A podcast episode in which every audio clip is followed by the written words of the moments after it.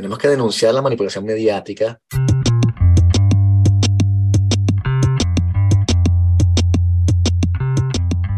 climatológico, Mm. que es impactante y los científicos alertan sobre los cambios que hay que hacer. Y entonces resulta que el PSG se compró a Messi. Y eso es mucho más importante y los medios hablan de eso, ¿no? Sí. O hay disturbios en París. Este, ¿Sabes? Siempre hay algo que es más Ok. ingente e Ok. importante que la cuestión Ok. del clima. Ey, ¿Qué, qué pasó? ¿qué pasó esta vez con el clima? Aparte del hecho de que es 23 de marzo y hoy hizo 20 grados acá afuera. Ujú. detalles se deben a que el clima se ejecuta en siglos en vez de, en fin. La GIS, que es el organismo que realizó el informe, es un grupo, o sea, se llama literalmente el Grupo Intergubernamental de Expertos sobre el. Clima. No sé si esa es exactamente la traducción en español, pero en francés, Mm, o sea, eso, Grupo Intergubernamental de Expertos del Clima, y fue creado en 1988 por las Naciones. Unidas, por el ambiente, etcétera, ¿no? Y entonces los bichos, este, tienen miles de miembros, weón. Tienen Ujú. diferentes grupos. O sea, está montado de manera súper eh, concisa. No se puede decir que es como una especie de lobby que está actuando a favor de alguna otra eh, organización, porque son simplemente científicos que reúnen datos, básicamente. Sí.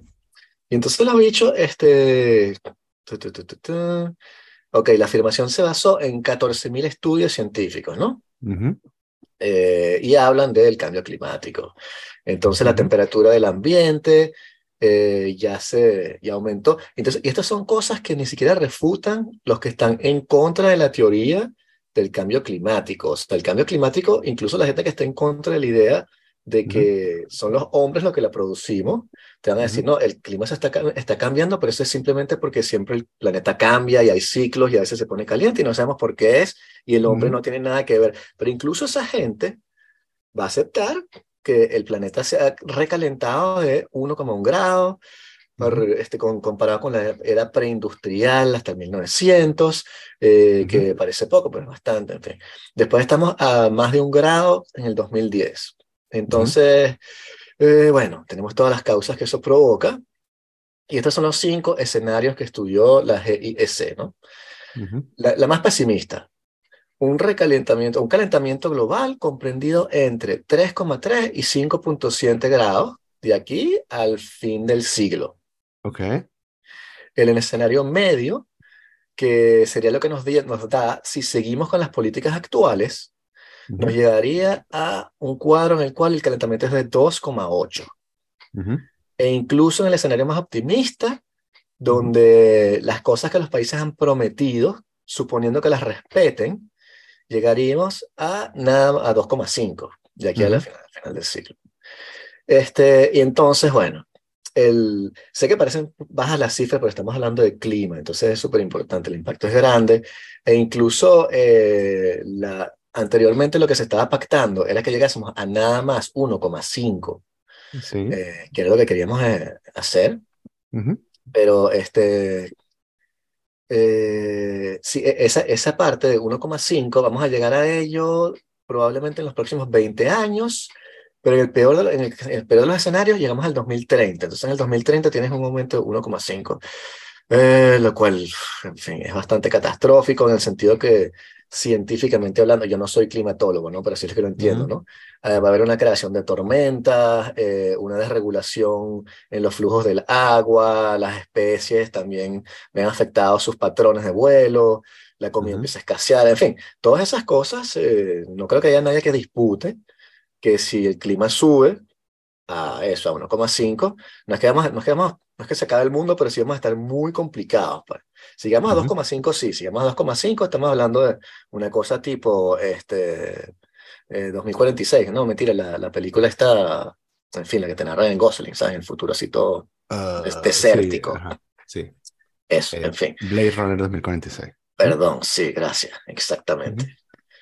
Entonces, bueno, es- eso es lo que los tipos están prediciendo, ¿no? Ok. Eh, entonces estamos hablando que eh, la mitad de la humanidad eh, 3,3 a 3,6 millardos de personas viven, viven en contextos vulnerables al cambio climático. ¿Cuánto, perdón? La mitad. Mm, ujú, 3,3 a 3,6 millardos de personas Sí. viven en contextos que podrían estar vulnerados y Ujú. expuestos al cambio climático. ujú. Entonces, bueno, este, eso crea movimientos de masa y entonces eh, es complicado porque, claro, eso no lo dice el, el informe y ya voy a, a dejar de hablar para que, para tener tu opinión. Pero Ok. eh, después estas personas agregan, porque lo agarra una revista, que entonces utiliza el informe para decir hay que hacer esto y esto y esto. Mm, Y coño, chamo, y lo que plantean también es, es, es muy difícil, o sea, eh, eh, y lo que no entiendo es que, ¿sabes? Entonces dicen cosas como que si llegamos a mantener el calentamiento global por debajo de 1,5, habrá más eh, bienestar, menos riesgo, más justicia, más equidad, una mejor salud de los ecosistemas y una baja de la pobreza.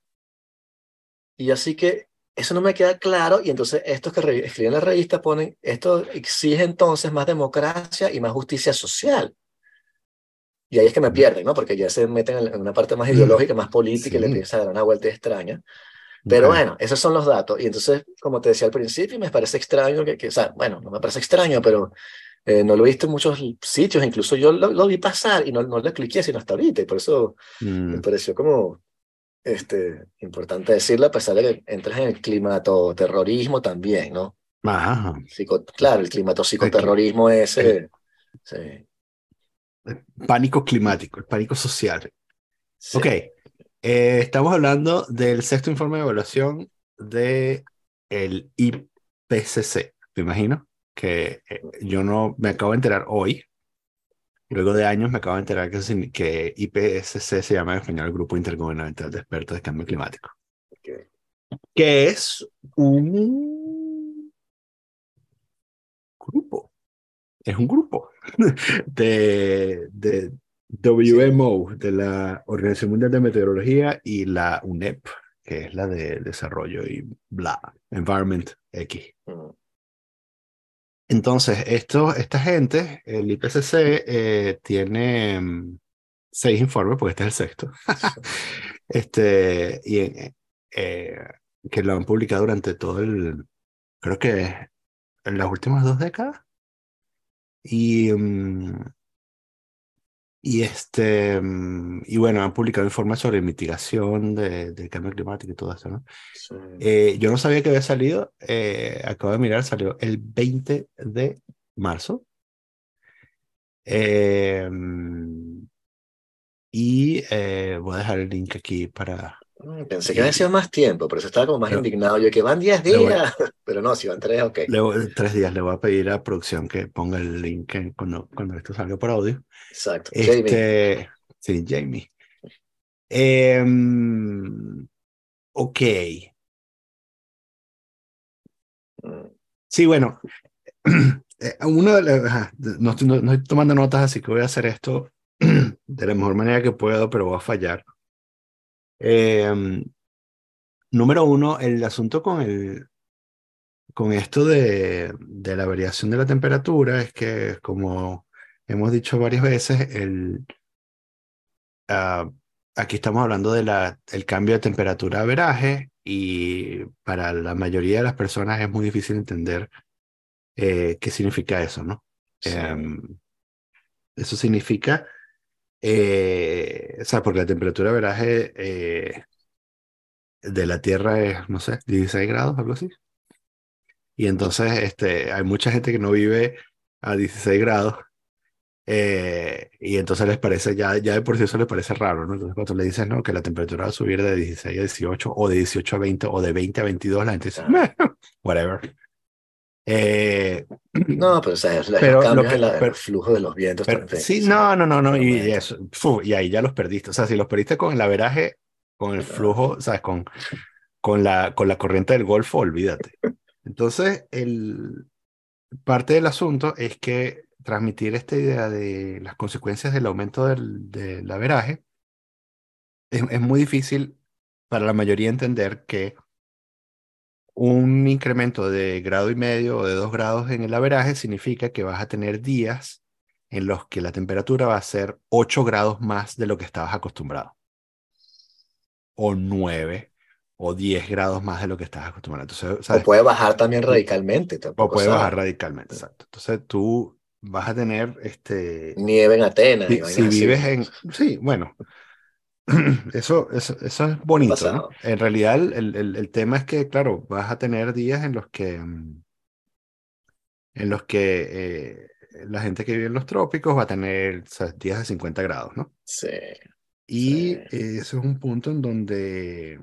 Se secan las cosas. El, sí, el ser humano deja de funcionar. Sí. Este, sobre todo los ancianos y tal, entonces representa un problema para, para la supervivencia de los ancianos. Y además, este, en algunos casos, incluso ¿Sabes? Mucha gente se escapa de esto, eh, sobre todo los, los, principales responsables que son los, las personas que vivimos en los, en los países más desarrollados, nos escapamos de esto diciendo, bueno, solo vamos a subir un poco el aire acondicionado, sobre todo en Estados Unidos, porque en Europa, como todos saben, el, concepto de aire acondicionado no existe. Este, la gente dice, bueno, vamos a subir un poco el aire acondicionado ya, o bajar el aire acondicionado ya. Eh, pero incluso eh, hay eh, muchísimas personas, la mayoría de las personas no pueden permitirse este, usar el aire acondicionado más tiempo de lo que, lo, ya, de, lo que usan, ¿no? Porque, porque eh, la energía es cara. Claro, un gasto. Y se está haciendo más cara por las políticas en contra del cambio climático. Y aquí es donde iba a ir. Entonces, eh, el, el, e, este, o sea, estamos viviendo ahora el efecto de los 200 y tantos, 250 años de industrialización. Y por más que tengamos eh, tecnología muy sofisticada, no hemos entendido cómo funciona el clima, porque es una máquina muy compleja. Eh,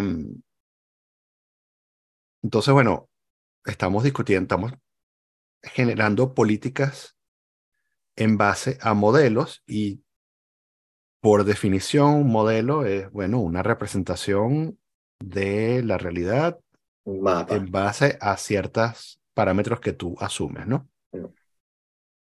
Eh, pero hay, hay, hay, pocos modelos que están, porque, porque los tiempos son tan largos, hay, hay pocos modelos que están eh, entrenados y corroborados. Sí. y porque no tienes data sino hasta hace 100 años, ¿no? Porque sí, sí, pero además de eso, pero, pero además de eso, eh, puede ser, podrían ser completa, efectos completamente aleatorios, ¿no? Sí. Em, entonces, eh, por ahí hace, hace tiempo, no tengo las referencias, así que bueno, Jamie, sería bueno que Jamie consiguiera las referencias. Eh, hay un tipo que es un periodista cuyo no me lo recuerdo, que escribió una vez un artículo sobre, leí un artículo una vez sobre eh, la sequía de huracanes que hubo entre 1950 y tantos y finales de los 70, ¿no? Mediados de los 50 y, finales de los 70 en el Atlántico, o sea, que bueno, en el Atlántico es como el sitio donde más hay huracanes y que son más devastadores y tal, y además, bueno, tienen mucha publicidad porque tocan los Estados Unidos, ¿no? Eh, entonces hubo una baja considerable en la frecuencia y la intensidad de los huracanes. Algunas personas argumentan que eh, fue por un incremento en eh, la contaminación, las partículas en el aire, este, hacían que las tormentas fuesen menos fuertes. Eh, entonces, bueno, sabes, como con un efecto positivo de, de, de haber contaminado este, eh, el planeta, ¿no? Eh, y bueno, y luego volvieron las tormentas mucho más fuertes, ¿no? Pero este, uno podría argumentar que, bueno, hay un efecto, este, hay, hay, un efecto producido por el hombre y hay otro efecto que es consecuencia de un, de un patrón estacionario, ¿no? Uh, estacionario. Sí, o sea, pero bueno, pero es el argumento ese que el más trillado, no trillado, pero utilizado a favor de, de Greta Thunberg, eh, de decir, eh, 96% de los científicos eh, concuerdan en aceptar la teoría antropocéntrica Sí. de, de la creación, lo cual solo significa que el hombre impacta el ambiente, ¿no? O sea, depende también cómo, Sí. como tú estés leyendo eso, pero me parece que también, o sea, eso, hay poca gente, me parece que tienes que ser muy cínico para decir como que, eh, bueno, esto es un efecto que no, no existe, no podemos medir, o vamos a ver qué pasa, o a ver, va a ser como la capa de ozono que se tapa sola. Como me parece un poco irresponsable, si eres una persona política, no si eres un ciudadano, puedes hacer lo que te dé la gana, pero, pero La, como la tapa- político, la, la, la capa ozono la arreglamos bueno, sí, como O sea, civilización. sí, sí, Eso sí. fue un problema que resolvimos. Claro. Ya va. Pero- Pero, a lo que a lo que iba, perdón, que era, que era lo del lo de las políticas para frenar no, no, tranquilo. Igual estaba divagando. La- las políticas para frenar el cambio climático. Eh, entonces, ¿sabes? Tú desarrollas eh, estas políticas en las que, ¿sabes? Dices, por ejemplo, que eh, Europa va a eliminar todos los, eh, todos los vehículos eh, que usan combustión interna para el 2050. Ajá. Eh, o dices, bueno, vamos a hacer, vamos a suplantar las fuentes de energía por fuentes de energía renovable. Bueno, dos cosas. El efecto de, de, de cambiar el. Ah, de, de cambiar toda la, la- Bueno, primero, no sabemos cuál va a ser el efecto real de cambiar eh, toda la flota de vehículos eh, europea. Probablemente genere mucho más contaminación que, que lo que hace, que lo que hace actualmente. Pero bueno, igual, Eh, yo yo de la pronto- estudié cuando estaba en la... Bueno, en fin, es un tema, pero sí, sí. Sí, son, son más contaminantes, son más contaminantes los carros eléctricos. no, bueno, no, no menos- quería hablar de eléctrico, ni siquiera Sí, quería hablar sí. de eléctrico. O sea, imagínate que Pueden serlo, o sea, son más contaminantes si los vendes entre... Tienes que sacarle por lo menos dos años. En menos de dos años, no está. En fin, ese es solo un punto que hacer. Bueno, sí, y además está el precio de las baterías y la, sí, las- por eso tienes que utilizarlo mínimo dos años para que... Sí, sí, todas las consecuencias eh, sociales que genera el, sí. la minería de, de los metales raros. Pero ya va, Sí, pero eso, no, sí. eso no es lo que quería decir. Lo que quería decir era que mm, si llegara ¿sabes? Un, un ente y de, pronto, y de pronto suplantara todo el, el parque de vehículos europeos eh, instantáneamente, eh, los efectos de esa suplantación quizás los terminaríamos sintiendo en el 2100 o en el ciento y pico. ¿no? O sea, porque no, no es como que vamos a dejar de... O sea, el, el, el, las partículas ya están en el ambiente, ¿no? Y, eh, est- estamos hablando de eh, los, los efectos de todas las decisiones que tomamos se van a sentir en las, Sí. dentro de dos generaciones, ¿no? Es que sí, es limitar, limitar el que siga subiendo. O sea, ya estamos asumiendo que va a ser Sí. 1,5, pero Exacto. tratar de quedarse en 1,5. Ese es el- Sí, pero no sabemos, ¿sabes? No sabemos con qué, ah, con qué inercia viene, sí. ¿no? Y ¿sabes qué pasa si sigue subiendo, ¿no? O sea, hacemos todo este sacrificio. Y, y lo otro que Sí. quería hablar era, era sobre esto del sacrificio, porque, eh, ¿sabes? La narrativa del, de, la, de los combustibles eh, fósiles es muy atractiva, eh, sobre todo para las personas eh, que tienen conciencia social, porque pintan al villano. Tienes a este, este grupo de personas, el, obrero que está tratando de, bueno, de sobrevivir y de estar en contacto con la naturaleza y sus hijos. Y tienes esta gran corporación cuyo único propósito es destruir el planeta. Entonces, el, eh, ¿sabes? el escenario está montado para, para que todos los políticos de izquierda tengan trabajo durante los próximos años.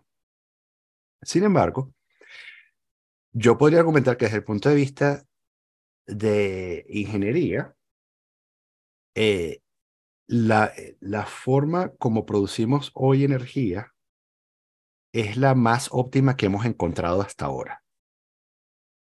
Eh, de hecho, eh, eh, la energía nuclear sigue siendo ba- bastante óptima, a pesar de que, bueno, que la gente no le guste. Eh, pero el, los, o los motores de combustión interna son cada vez más eficientes y menos contaminantes. Y la alternativa es, bueno, vamos a agarrar estos paneles solares y vamos a producir un décimo de electricidad o del poder que nos da el, el, gas y el petróleo. Un décimo. de una manera súper ineficiente. Vamos a hacer estos paneles solares en China y los vamos a montar todos en un barco y los vamos a transportar uh, hasta Europa y luego vamos a cubrir los campos donde antes habría agricultura con estos paneles solares que generan eh, un décimo de la energía que produce una planta de gas. Una planta de gas que contamina menos ahora porque la tecnología es mucho más sofisticada y que usa métodos, o sea, que está eh, cuyo, y, el, y el gas es extraído, bueno, en el caso de Europa no tanto, pero en el caso de Estados Unidos, el gas es extraído con un método que todo el mundo detesta, pero es ultra eficiente, que es el fracking, que comparado con meter a mil carajos dentro de una mina y sacar carbón, es increíblemente más eficiente. Entonces, sea, tienes esta maquinaria de ingeniería que está diciendo, bueno, esta es la forma más eficiente y nosotros testarudamente estamos diciendo, bueno, tenemos estos modelos que nadie ha probado, em, que dicen intuitivamente, dicen que, bueno, si, el, si el, el, eh, la temperatura sube, vamos a tener unos efectos, yo entiendo eso y también me parece que vamos a tener unos efectos negativos, pero por otro lado, la única solución que se propone es eh, impactar la economía negativamente produciendo, eh, la energía de la manera más, más ineficiente que podemos hacer con la tecnología que tenemos ahora. Entonces, em, esos métodos de, e, e, esas, cuando tú inyectas una ineficiencia en un sistema, tú detienes de alguna manera el progreso social de las personas que habitan en ese sistema, ¿no? Y esto lo hablamos además, eh, como que en el segundo episodio de este podcast, que yo decía, claro, no hay ningún incentivo que haga que los chinos dejen de quemar carbón para levantar a mil millones de personas de la pobreza. O sea, no hay ningún argumento contra eso. O sea, los bichos van a contaminar todo lo que les dé la gana. Porque es más importante sacar a la gente de la pobreza, ¿sabes? que, eh, que bueno, seguir la normativa, seguir la normativa europea, seguir las mejores prácticas de, de, Europa y Estados Unidos, ¿no? Y em, cuando dicen esto, esto que mencionabas tú, cuando cada vez que dicen eso de que, de que mm, disminuir las emisiones va a crear un mundo más equitativo en el, eh, en el que la gente se va a desarrollar más. Yo digo, en realidad no. Producir energía de la manera más barata posible es lo que va a hacer, es lo que va a construir un mundo más equitativo. Y lamentablemente eso pasa por, hoy en día pasa por, bueno, quemar eh, fósiles. Sí. Ese es mi rant. Yo creo que en, en, no sé si este es un debate, una posición social o qué es este dilema, digamos, eh, ecológico. Se pueden tener como dos discursos en la cabeza a la vez. Y sin embargo, el, la arena política ha tratado como de contaminarlo todo y entonces hace que las dos ideas parezcan incoherentes. Pero me parece que puedes, por una parte, ser bastante crítico con eh, la forma en la cual las políticas dicho, mal llamadas ecológicas, están siendo aplicadas o incluso los modelos que están utilizando, puedes criticar eso y al mismo tiempo estar eh, rabiosamente convencido de que tiene que haber algún tipo de cambio en la forma en la que nosotros nos relacionamos al consumo energético y al consumo de, cosas, pues. Eh, que las dos ideas pueden coexistir. Que me parece chimbo que a veces consigue gente que, que, que tiene una buena lectura de lo que es el problema climático, pero cuando entran en esas quimeras, te, las venden a veces de forma en las cuales no puedes ni siquiera criticarlo. Por ejemplo, en la oficina, tú te pones a hablar mal de, de que, este, por ejemplo, de la, de el vegetarianismo. Te pones a decir, no, ya, pero es más caro, qué sé yo, producir soya cuesta más, no sé, ¿no? Pero puede haber casos así. Mm, son discursos que no puedes tener, porque vas a estar socialmente ostracizado, eh, mientras mantienes la contradicción de estar en una oficina eh, con aire acondicionado y laptops hechas por niños en China, etcétera, y lo que todos sabemos. Pero eh, hay otra, otra forma de ver el, el discurso que es, bueno, que, que tienen los políticos, que es de decir, eh, sí, la energía nueva es ineficiente porque la energía fósil, tenemos años explotándola, casi, bueno, siglos, bueno, casi un siglo, este, más de un siglo, en fin. Eh, y la energía solar apenas la estamos empezando, entonces va a haber una evolución tecnológica que va a llevar a que sea muy rentable. Y está eso, está la tasa en la cual tú este, eh, recibes el, cambio de, de, la, inversión. Por ejemplo, si tú cambias tu, tu tanque de agua, en Turquía había paneles solares, entonces si tú lo cambiabas, ponías un panel solar y quitabas el, la parte eléctrica, en dos años más o menos habías este, recuperado la inversión y ahí para adelante no pagabas más. Entonces, esa noción también de que una vez que hiciste la inversión, no pagas más. En fin, son argumentos que hacen que no sea tan descabellado algunas de las inversiones que están tratando de hacer eh, y no son malas las ideas, ¿no? Pero siempre llegamos después la parte espinosa o más ideológica, eh, en la cual hay un discurso que, que también es el mío, que se basa en el cambio de la forma de consumir en la sociedad, lo cual pasaría por un cambio en la estructura política, social, etc. Y extrañamente, los tipos del GIEC eh, agregaron al final, este, ellos hablan de eso, sí, la agricultura con agroecología, cambiar los regímenes alimentarios, eso no te entendí, reducir el consumo de la carne, de, desarrollar carros eléctricos, ¿no? Y entonces esto es lo interesante, que la, la tipa se llama Yamina Saeb, la coautora del grupo 3 del GIS, dijo este, reducir la, el consumo sobrio, ¿sabes? Reducir el consumo de la energía, ¿sabes? Eh, en los cambios de comportamiento de los individuos sería un error fatal, porque los ciudadanos son solamente, eh, estoy traduciendo, están encerrados en las soluciones autorizadas por las políticas públicas. Y tiene toda la razón, que no le puedes pedir a la gente que, consuma menos y tienes montado un sistema que está basado en el consumo de moda, por ejemplo. O sea, ese tipo de contradicciones que después te lleva a otro tipo de, de discursos. Pero me parece también que lo llevan demasiado lejos pues, en, la, en el informe. Podrían haberse quedado en, el diagnóstico, que ya es más que suficiente para federar gente alrededor tuyo para que convencer gente, convencer a mi primo Herman, qué sé yo, porque tú, sí. suponiendo que eso fuese posible, este, con datos. Pero una vez que te pones a hablar de justicia social, equidad, eh, comportamientos individuales, consumos más racionales y eh, se pone más ideológico y el argumento se vuelve más, más partidista y yo creo que pierde gente que podrías haber guardado allí, pues. O sea, de pronto que ha sido un, John Manuel, que es un carajo racional, va a llegar a decir, sí, sí, sí, sí, ah, no, ya vale, no. ¿Sabes? Como que hasta aquí me, hasta aquí llegué. Porque va a llegar a un punto en que se vuelve hasta caricaturesco. Sí. También está, em, bueno, la, eh, la, el efecto, las consecuencias del, del, o sea, las consecuencias más dramáticas del cambio climático son, por supuesto, la, sí si el clima extremo es producto de, eh, de la intervención del hombre, que sí. que sí, ¿no? Claro. La, eh, las consecuencias más nefastas son, bueno, las muertes que, puede causar, que pueden causar estas tormentas extremas y el, y el aumento del nivel del mar y todo eso. Entonces, ¿sabes? que segunda Yakarta, que, en la que viven, no sé, 20 millones de personas, este, eh, es una gran tragedia, ¿no?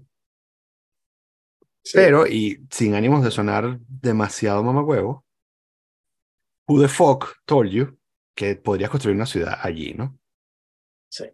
Eh, eh, o sea, parte de la consecuencia es que, bueno, muchos, todos los países tienen, bueno, problemas de zonificación de, ah, lugares con alta densidad de población, ¿no? Eh, y hemos decidido habitar sitios que no deberían ser habitables, ¿no? Entonces, ¿sabes? Otro caso famoso es que, bueno, ¿sabes? El sur de la Florida era un pantano, es un pantano, y entonces, ¿sabes? De alguna manera dijeron, ah, vamos a hacer un casino aquí, y, ¿sabes? Y, y después, ¿sabes? Tienes 20 millones de personas viviendo en un sitio donde no debería vivir nadie, ¿no?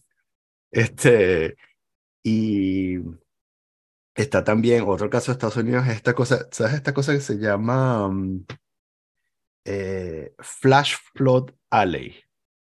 No. Todas las, todas las grandes ciudades de Texas están en un callejón de flash, de flash flood. O sea, el suelo es duro, no absorbe mucha agua, las lluvias son intensas y entonces, bueno, hay, hay muchísimo riesgo de, De de, lado, de inundaciones, de inundaciones súbitas, ¿no? Porque, bueno, es plano y tal, es plano pero con pendiente hacia el Golfo. Y es como que, ¿sabes? Hay mucho petróleo, ¿no? O sea, es un sitio donde hay mucho sedimento y mucho petróleo. Jamás se te ocurrió pensar por qué había un montón de dinosaurios muertos en ese sitio.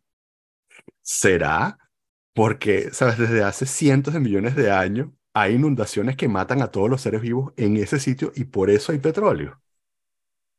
Entonces, bueno, eh, hay muchos sitios así, ¿no? Entonces eso, la mitad de la población del mundo vive en sitios donde no deberíamos vivir. Sí, la buena noticia es que si quitamos a la mitad de la población del mundo estaremos fine, podremos seguir consumiendo Fácil. así. Hay comida para todos, con este, con la, además con la, con la eficiencia que hemos desarrollado este, Sí. en la agricultura. ¿Cuántos que están en Este, Yakarta? Sí, yo dije 20, pero vamos a ver. Ok, bueno, Ah, sí. Ya tenemos Yakarta, 20, population. Hawái, en fin. Mira, vamos a ver. Eh, dice, eh, además que esta es el típica cosa que nadie sabe cuánta gente vive en Yakarta, ¿no? Pero debe ser como, Eh, no sé, pero- dijiste ve- yo- 16 millones diría yo, ¿no? 16. Wikipedia, sí, Wikipedia dice 10, ah, 10, 500. No es 10 suficiente. millones 500, sí. Pero Eh. no, no me creo eso. Eso debe ser Bueno. 10, 500 en, en, la, en la ciudad, en, en el centro. Sí. pero- Esa es la crítica que le hacen también al, al proyecto, que fue lo que dijo Jordan Peterson, por ejemplo, pero lo dijo súper mal y quedó como un loco, este, diciendo que el calentamiento global no existe, es un invento científico, y que estás loco. No, lo El que el tipo estaba diciendo, existe. eh, O sea, No, o- es como obvio. o ¿no? sea, lo que le estaba diciendo era que esas proyecciones que están haciendo ellos de que vas a llegar a 1,5, 2,5, tal, este, se basan en una proyección lineal de lo que está sucediendo ahorita, pero que los cambios son tan radicales en la forma de, de- de, uf, no sé, este, trabajar como sociedad, Ujú. que tú no puedes predecir de aquí a 200 años, qué sé yo, cómo, cómo vamos a estar eh, viviendo, qué sé. Pero eso no sé, Ujú. me parece un argumento también falaz porque la Sí. tenemos que estar conscientes de que si seguimos así, eso es lo que va a suceder. La idea también es que cambiar las cosas. eh, Sí. Pero bueno, Entonces, sa- ¿sabes? Yo digo, o sea, si tú, tú agarras todo el dinero que estamos poniendo para reemplazar el parque de vehículos y fomentar las energías alternativas, agarras toda esa plata sí, y dices, bueno, vamos a hacer un programa de, vamos a construir una pared alrededor de Yakarta, probablemente sea más barato que reemplazar todo el parque de vehículos de Europa. Eso salvaría más gente, porque aquí lo que vamos a hacer es, bueno, echarnos más aire, ¿no? sí, De Europa, quiero decir. Eso sí, sí. o sea, sería un, un neto positivo y sería una forma de, bueno, ya que la cagamos y porque, porque el asunto es, como te dije, vamos a- cambiamos todos los carros. eh, ¿Eso va a salvar a la gente en Yakarta? Probablemente no. No, pero es uno de los pasos, ¿sabes? Tienes que hacer una, una pletora de acciones Mm, para que... Y, ya eso, eso conlleva también un cambio en la percepción, en la forma de consumir, o sea, también un cambio en la, en la forma de vivir de las personas, pues. Eh, no sé por qué ellos dicen que este, tenemos que, comer diferente, o sea, no sé. Creo que deberíamos cambiar nuestras dietas, pero eso no, no porque tenga Ok. un impacto en el ambiente, sino porque creo que comemos mal. Sí, Eh, bueno, no, bueno, por el, Y el por tema de la carne de es complicado. que- la Sí. cantidad, sí, la cantidad de metano que está asociado. Y, y además, Ujú. Y, y tú, o sea, yo me burlo, pero, pero, yo me burlo, pero porque, bueno, porque me pagan por eso, pero estoy de acuerdo contigo en que, eh, que tenemos que revisar nuestros patrones de consumo. Eso no Sí, tiene nada de sí, malo, Eso sí, sobre todo en el mundo desarrollado, ¿no? sí. Este, pero también, Pero, que ah, te- es que, después, después te digo, sí. ¿dónde, dónde trazas tú la línea, no? Porque entonces, Ujú. eh, el- y lo vivimos aquí en, en, en Francia hace cuatro años, que tú dices, eh, tenemos que tomar medidas drásticas para reducir el, el consumo y entonces, y terminas jodiendo a un montón de gente que tiene, que sabes, que depende de su carro de diésel para sobrevivir, literalmente, ¿no? O sea, literalmente, si el tipo no puede circular, o la tipa no puede circular, se muere de, se muere de hambre todo el mundo en su familia. Y entonces tú vienes, no, vamos a tirarle un impuesto al diésel. No, huevón, no puedes hacer eso. Te llegan los Gilets eso fue lo que pasó. por eso te digo, exactamente. Bueno, por eso te digo que lo vivimos, ¿no? Ah, claro. claro que tú, sabes, si tú, este, eh, eres un bien pensante, este, que usa, qué sé yo, eh, tienes un Tesla en un extremo de la escala y en el otro extremo de la escala eh, usas transporte público y vives en una gran ciudad, ¿no? Como, como muchísima gente en, los países desarrollados, dices, bueno, sabes, al final el impuesto al diésel no me afecta sí, claro. porque yo uso transporte público que está electrificado, ¿sabes? Mm. Y, uso, y es energía nuclear, es limpio, ¿sabes? Esto no es un problema mío, pero, y dices, bueno, me parece bien porque tenemos que salvar al planeta, porque no podemos seguir quemando diésel, y entonces, bueno, y estás jodiendo quizás a 20 millones de personas. Y por eso que los partidos ecológicos han perdido mucha la masa obrera también, se han convertido en una especie de cifrinería de ciudad. Pero te quería hablar de otro tema, que era el de París, lo que está sucediendo en París. Supongo que mucha gente quiere saber. Hablando de este, Pero antes de eso te iba a preguntar si te había contado el argumento filosófico ese contra el vegetarianismo que dice, eh, y le hizo un tipo en una universidad, o sea, lo leí en línea, pero lo estaba contando, pero fue un, argumento que él sacó en una clase, y era que este, si tú eras vegetariano porque tenías empatía con los animales, como que no quieres que sufran y tal, y qué sé yo, eh, lo que deberías hacer es comer carne. Porque si no nos comemos a los animales, si no nos comemos a todos esos pollos y a todas esas vacas que viven este, en granjas y están ahí tranquilas y tal, las sacamos en libertad y las extinguen. No van a durar ni tres días en, la, en libres y tal, como dicen las personas, y que suelta, suelta los animalitos, suelta esos pollos, eh, los dejas en libertad y en tres días se murieron todos. Entonces, mm. ¿qué, ¿qué quieres tú? Que los pollos vuelvan a esta vida horrible en la cual los están cazando y los destrozan frente a ellos, o una en la cual tenemos una granja y el pollito está ahí tranquilo y vive su vida y tiene esos amigos, y pronto usted le llevas un día y le corta la cabeza. Y no siente nada es más humanitario, por tanto, comer animales. Ese fue el argumento del tipo. Interesante. Quería hacerlo en la oficina, pero son demasiado vegans, así dije, no, esto no va a pasar bien, no, creo que no van a entender la sutileza del, punto. Sí, un ejercicio retórico. No, eh, eh, es que, bueno, sí, para, solo para eh, em, repetir parte de lo que ya dijiste, no solo con el vegetarianismo, sino esta conversación, yo no puedo tener esta conversación en la oficina con nadie. Ah, no, yo tampoco, sobre la energía, no. Sí, sobre no, cambio climático. Ellos dicen, sí, energía verde o sí. este, pero, o sea, y también creo que, que yo estoy a favor de, de, ese tipo de iniciativas, pero no soy tan tonto para no tener críticas o no ver dónde está la, los huecos o, ver eso, que la producción de un carro eléctrico eh, es más contaminante en el proceso de producción, de fabricación. este, después eso, consume menos porque no tiene, este, no utiliza gasolina, pero en, fin, eh, son temas así. Pero eh, no, te quería hablar de Francia, de París. ¿Qué está pasando en París? Y, este, y chamo, o sea, no sé cómo lo has vivido tú, pero... No, aquí, aquí no pasa nada, por supuesto. No pasa nada. pero es un tema súper complejo. Yo traté de meterme en lo de, la, los retiros y lo que estaba sucediendo y la reforma. Y escuché un podcast en francés con Tomás Piketty, el economista, contra un tipo de derecha. Y era súper complicado, que no, que estamos cambiando los este, tercios aquí de esta parte de la ley, que entonces el coeficiente tal pasa a ser tanto. Y entonces, ¿qué, qué es esta vaina? Mm. Este, y estaba súper complicado, pero consiguió un artículo que estaba burdo bueno, eh, y estaba, era pago, pero si lo leo, creo que no hay ningún problema, ¿no? Sobre todo si lo leo en español. Por supuesto. Exacto. Y no lo vamos a leer todo, porque es un artículo largo, pero te voy a leer la parte que llega al final, porque me parece interesante cómo enmarca el problema, ¿no?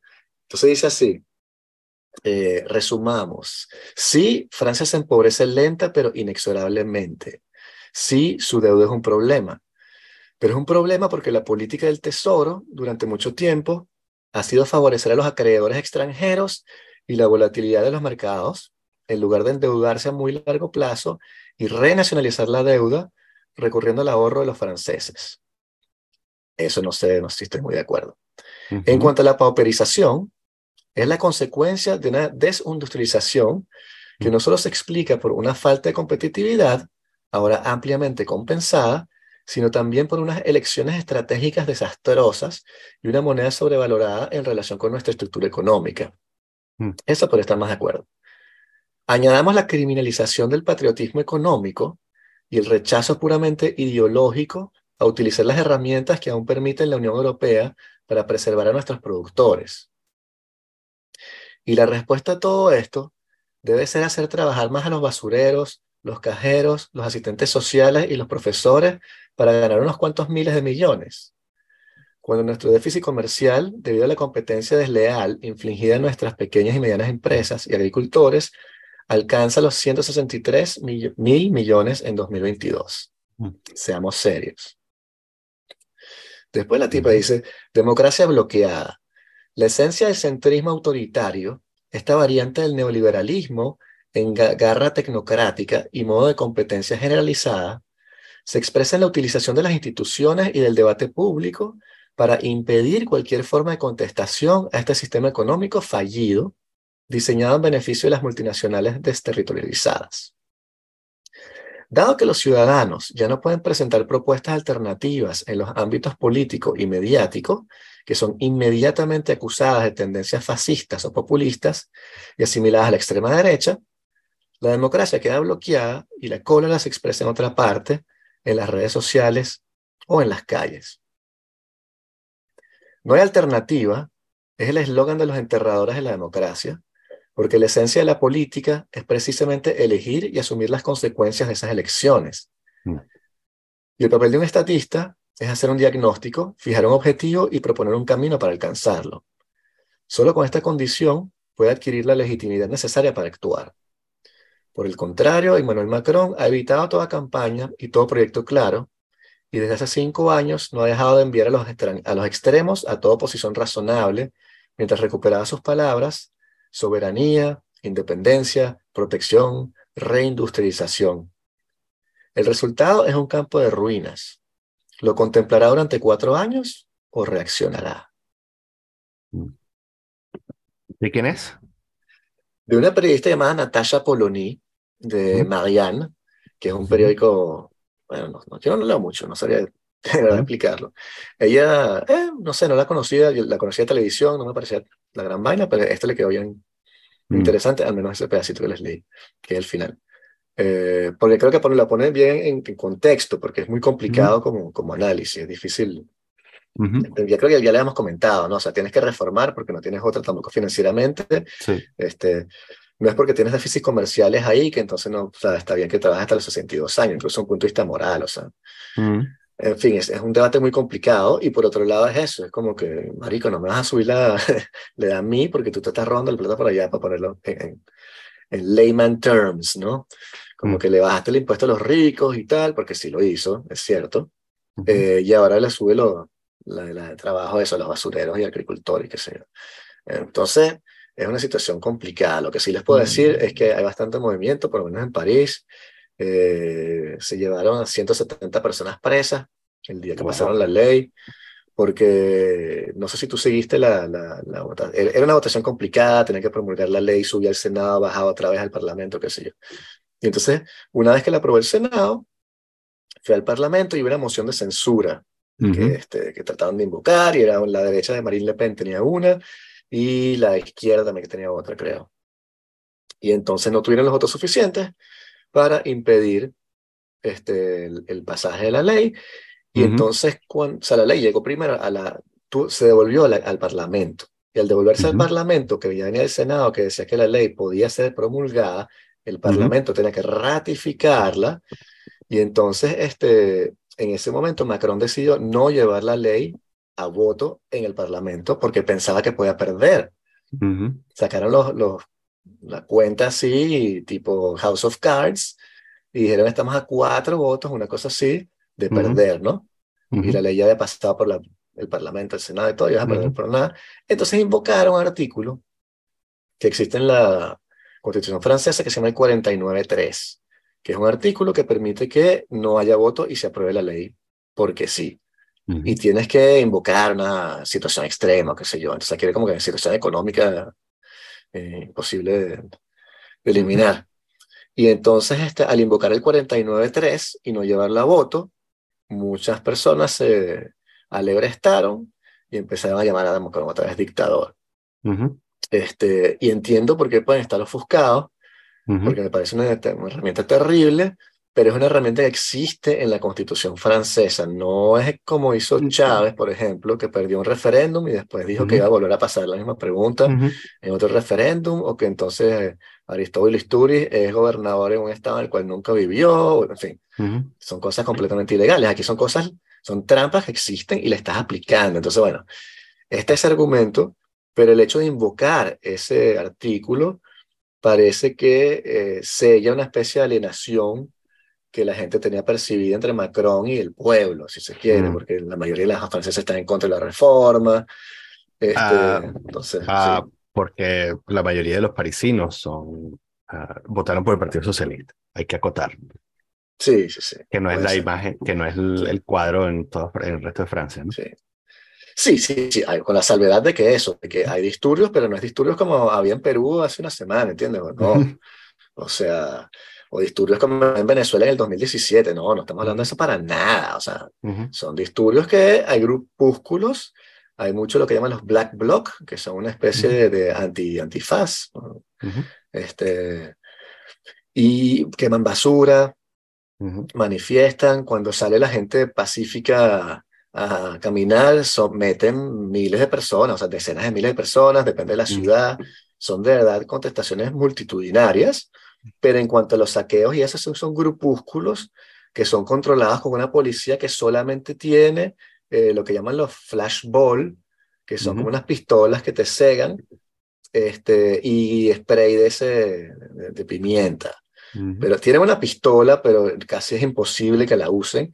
Y entonces los tipos les tiran piedras, y estos tienen unos este, escudos, y entonces echan una bomba lacrimógena, y ese tipo de, de escaramuza. No es el 2017 unos policías este, ametrallando gente y disparando por la espalda, ¿entiendes? Sí, no, o sea, no, no, no, quería entrar como en el territorio de la, validez del argumento de que Macron es un dictador, no, sino más bien eh, quería corroborar, tengo entendido que esa era una de sus promesas de campaña, o mejor dicho, una, sí, ¿no? Sí. O sea, que dijo que lo iba a hacer, ¿no? Yo en 65 y lo va a 64. Mm, ok. Y, em, y lo otro es, este, claro, em, ah, fue aprobado por el Senado, ¿no? O sea, para poder hacer eso tiene que ser aprobado por el Senado eh, y, lo empujó en, el, en la Asamblea. Este, em, sí, bueno, a mí me parece que igual, igual está haciendo trampa, ¿no? Más allá de la validez. Eh, y independientemente de que sea constitucional o no, eh, no estamos viviendo un estado de excepción. Eh, por lo tanto, eh, es claramente una maniobra política porque existía el riesgo de que, iba, que no iba a tener los votos. ¿no? De la misma manera como la moción de censura es una maniobra política porque están muy molestos porque no ganaron las elecciones.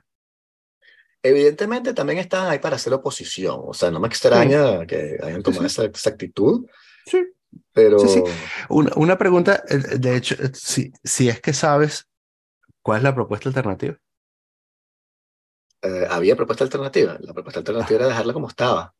Ok. Y entonces lo que Macron dice es que financieramente era insostenible, y entonces que iban a hacer esa, esa reforma para entonces meterle dinero a la educación y a la investigación, algo así. Pero yo, yo sí, ok. no, no tengo pruebas, pero tampoco dudas de que 64 es insostenible, 70 quizás sea insostenible. Sí, eh, eh,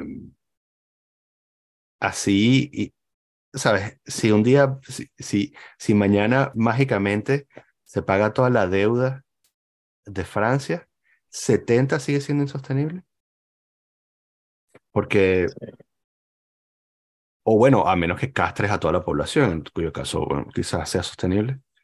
Sí, pero ella también tiene razón en subrayar el argumento económico según el cual Macron está tratando de contentar a la Unión Europea y las leyes de endeudamiento que tienen, en fin, eh, para poder seguir con créditos de, de, préstamo que le son beneficiosos y que podría tener otro tipo de política económica, que no está obligado a arrodillarse ante la Unión Europea eh, y poder resolver eso de otra manera. Pero como te decía, incluso de un punto de vista como hasta moral, podríamos decir que depende del trabajo que tú hagas, pero si es un trabajo como el mío, que me piden que lo haga hasta 64 años, no es tampoco eh, exagerado, me parece. Sobre todo en condiciones de teletrabajo y tal, y capaz que esto te gusta. O sea, no entiendo. Entonces, bueno, ese es otro argumento, pero, pero así es Francia también. Y el problema también es la percepción de la, la, forma en la cual los medios y los políticos pintan a Macron para que la gente reaccione de esa manera y, y, esa eterna necesidad de estar en, en conflicto permanente. este, es insoportable de cierta manera. Eh, aunque De Gaulle decía que la democracia es conflicto permanente, que cuando no tienes conflicto estás en una dictadura. Ah, está bueno, lo leí en tu Substack. Sí. Está bueno eso. Me gusta esa cita. Em, so, eh, quería decir que cuando nuestra idea del mundo cuando nuestra idea, la tuya y la mía, la idea del mundo se calcificó en nuestro cerebro, digamos, a finales de los 90. Este, la expectativa de vida en Europa, lo estaba mirando aquí, era 73 años. Así que, bueno, tener 10 años de retiro está bien, ¿no? Sí. Eh, la expectativa de vida hoy en Europa es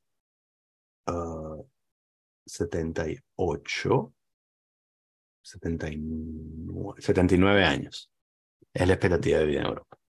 Claro, pero eso va a subir cuando lleguemos a nosotros, ¿no? Europa, o sea, Europa incluyendo el coñazo de fumones en Europa del Este, ¿no? Sí, sí. De bebedores fumones que hay en Europa del Este, ¿no? Entonces, eh, con esto quiero decir que a mí me parece completamente lógico que rueden la escala, porque eh, eh, la, seguridad social es insostenible y, bueno, el entramado económico-social también es insostenible. Eh, y si estamos viviendo más tiempo con relativa buena salud, me parece completamente normal que rueden la escala, que rueden la escala cada cierto tiempo. Yo no quiero trabajar hasta los 60 y dos, mucho menos hasta los 64, mucho menos hasta los 70. Pero por otro lado digo, bueno, ¿sabes?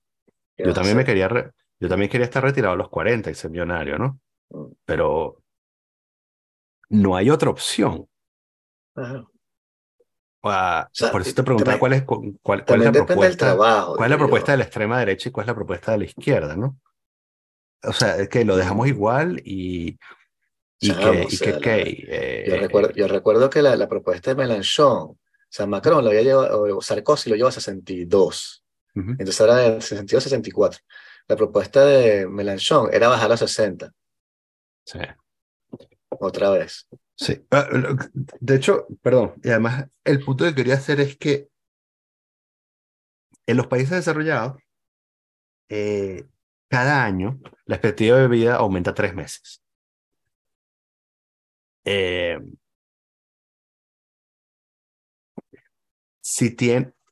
Por eso digo. Es que, es que lo que quiero, o sea, me hace falta un interlocutor, porque es que, bueno, o sea, tú y yo estamos de acuerdo más o menos en esto, ¿no? Pero, eh, ¿quién va a pagar 25 años de retiro de una persona que no trabaja? ¿Quién? ¿Con qué impuestos vas a pagar eso? O sea, ¿De dónde vas a sacar la plata para pagar? No hay, no hay ingeniería financiera que puedas hacer para poder pagar eso. Digamos que yo sí, yo sí sueño, por otro lado, con una especie de, claro, porque lo que propone la, la, oposición, como dices tú, va desde el utópico, que me encanta, ¿no? Que es el salario mínimo universal. Okay. Que es como que tenemos salario mínimo universal y entonces ya. Todo el mundo tiene algo mínimo y este, ya no hay retiro porque puedes retirarte o no. Trabajas, o sea, si trabajas ganas más plata, pero tienes por lo menos un salario mínimo universal y puedes ser hippie toda tu vida. Y why not? O sea, y a partir de allí, que no veo por qué en el 2023 una sociedad desarrollada, como Suecia supongo, no, no Francia, pudiese adoptar, eh, bueno, Qatar lo tiene, Qatar tiene un salario mínimo universal, que le bueno, universal no, se lo dan nada más a los cataríes.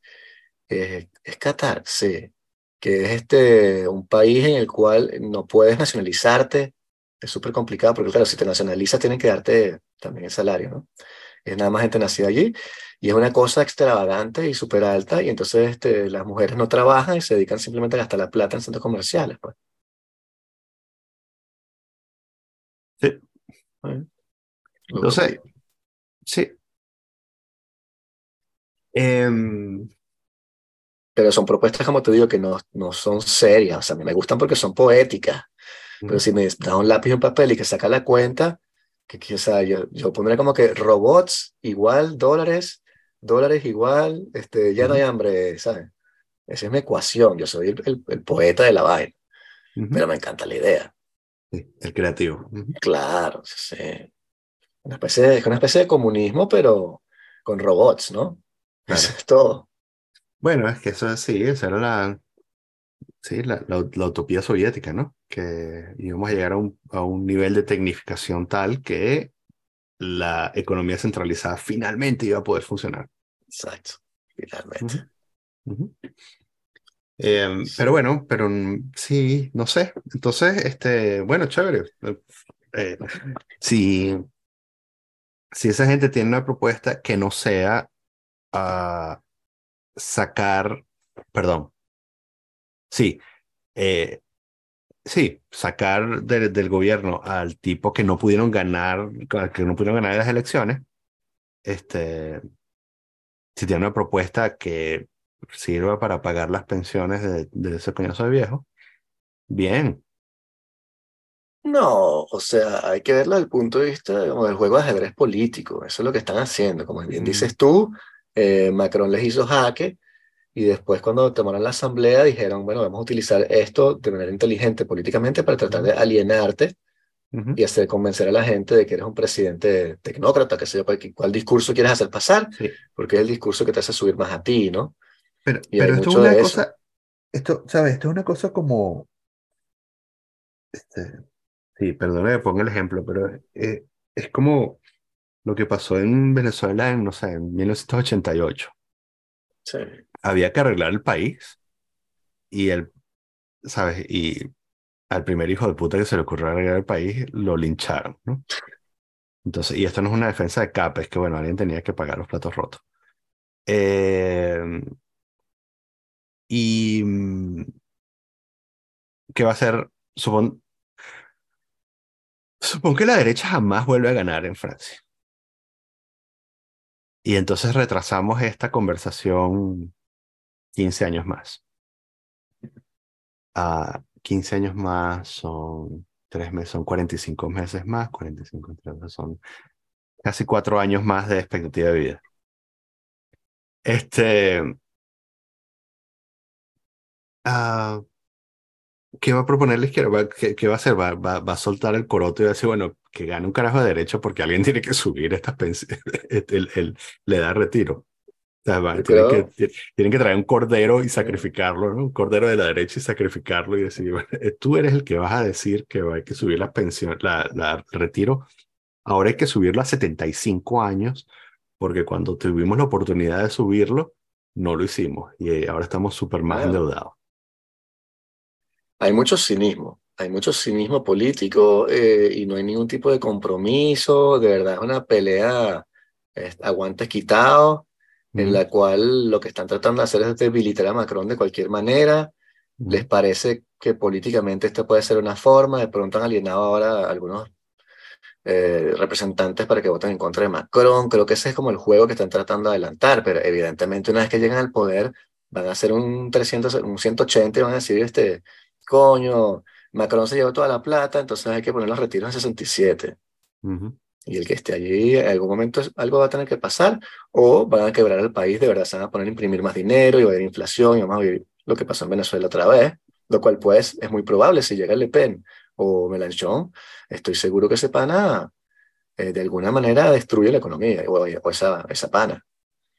Eh, no me caen muchas dudas, eh, pero creo que vamos inexorablemente a ese tipo de escenario porque la, la, legitimidad, como bien dice la señora en el artículo, de la Unión Europea está muy cuestionada y con razón y las personas sienten una distancia con los representantes y no tienen, sienten que sus voces no están siendo escuchadas, que como es que hay mayoría de la gente en la calle manifestando en contra de la ley y tú la pasas con un decreto, este, entre comillas, dictatorial sin escuchar a la gente, eh, te voy a quemar esta vaina, entonces quemarán un McDonald's, por cierto.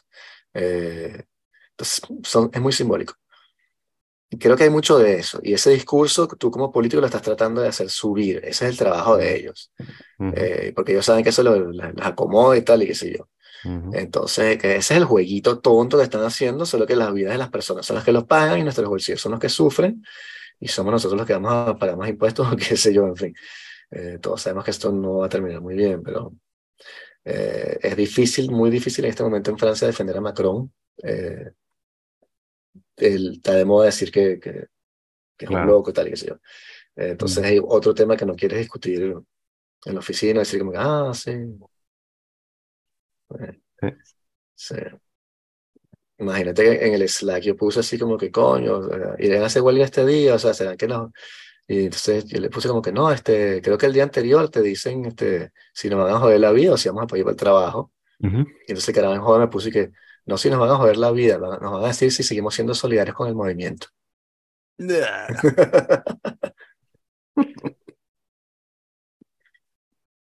Entonces, bueno, no sé, no sé si seguir solidario con el movimiento. Y una parte de mí que sí sigue con, o sea, cree mucho en la gente en la calle, me encanta la, la movilización y la esperanza, este, pero la parte pragmática mía sabe que si el juego político está planteado de esta manera, esa reforma creo que tienes que implementarla y tampoco es una mala idea. Y podrías también eh, subir la, la, política impositiva, eh, cambiar otras cosas también, darle concesiones en ese sentido. No entiendo por qué no puedes hacer concesiones hacia la izquierda diciendo, bueno, vamos a ponerle más, no, sé, no, o sea, vamos a ponerle más pilas a los impuestos, o qué sé yo, pero no sacamos plata para que las empresas den un poquito más este, equilibrar más la cosa. Pero mm. es verdad que parece una política neoliberal de, de librito, ¿entiendes? Cuando lo ves así es difícil de, decir otra cosa. Mm.